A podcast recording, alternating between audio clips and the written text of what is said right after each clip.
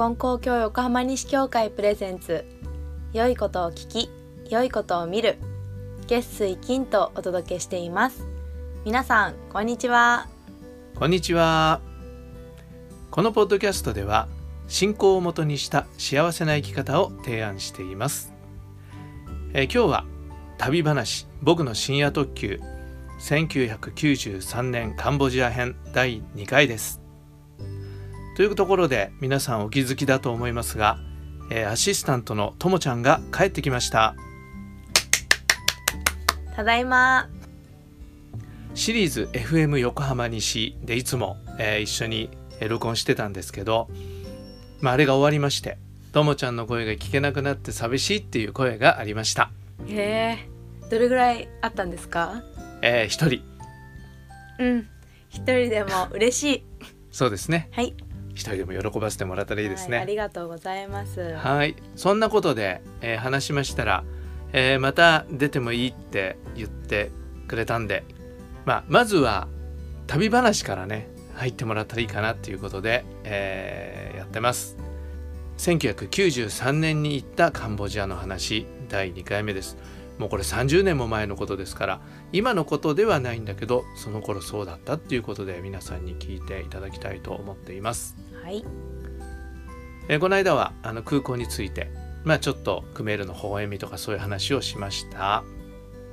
ちょうど私今の私と同じ年くらいにカンボジアに行ってるんですよね。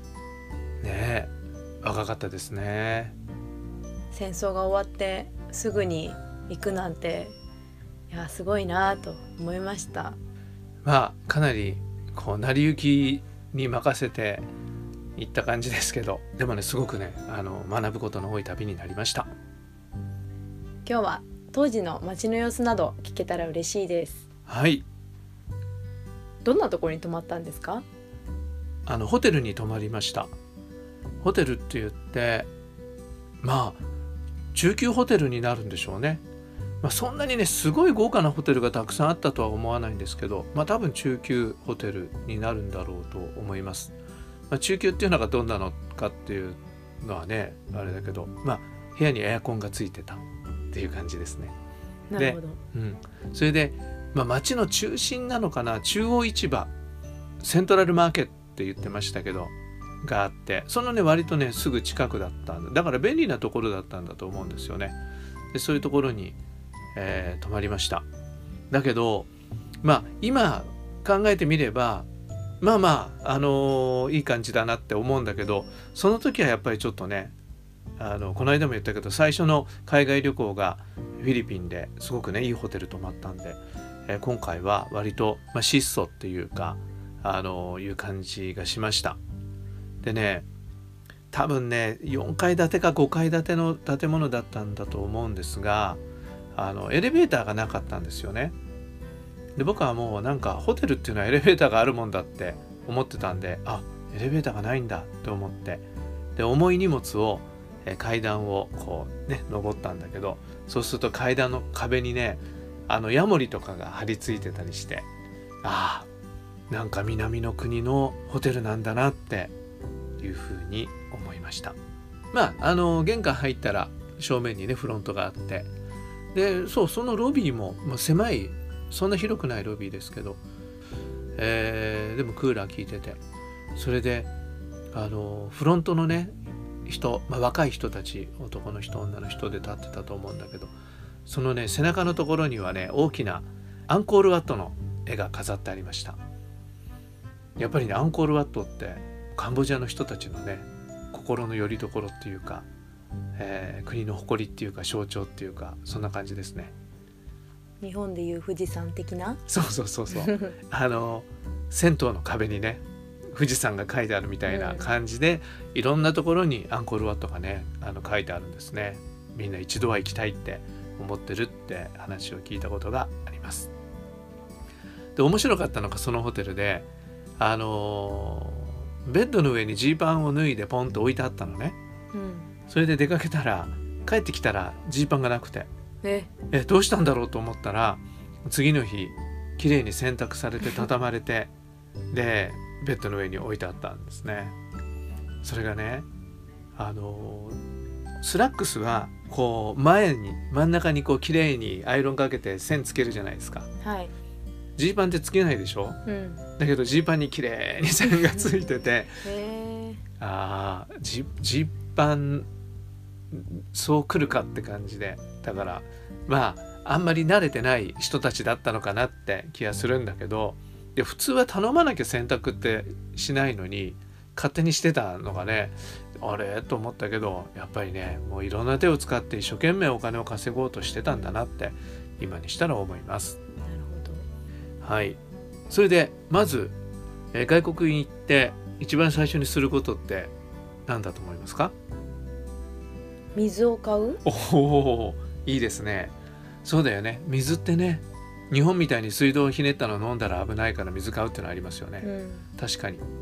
でも水買うには何がいりますか？お金。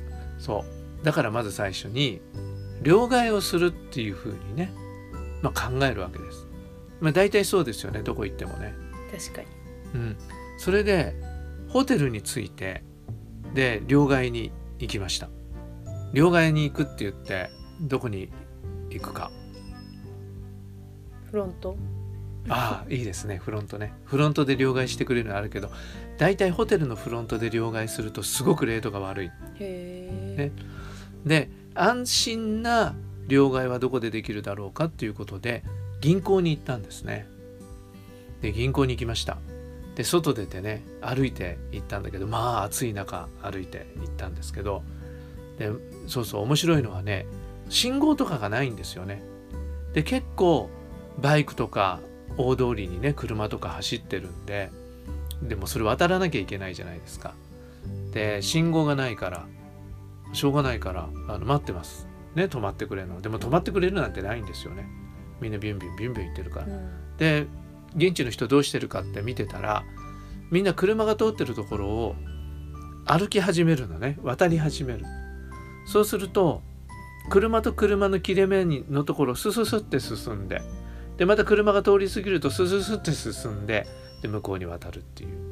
アジア式道路横断法って僕はその時思ったけど、えそういう感じで行きました。でそういうのもねちょっとおっかなびっくりなんだけど面白かったですね、まあ、困ったのは日本でもね信号ないところでそれをもうねしたくなってしまうっていう、えーことが困ったことでしたけど、まあ、そんな感じで街に出ました。で銀行に両替に行ったんですよね。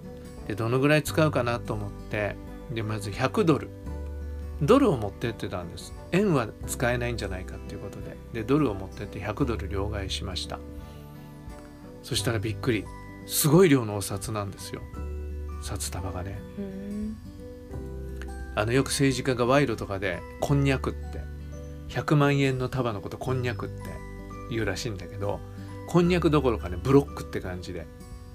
100ドルって言ったら1万円ちょっとですよね。それがねもうほんとブロック塊のようなお札になってびっくりしました。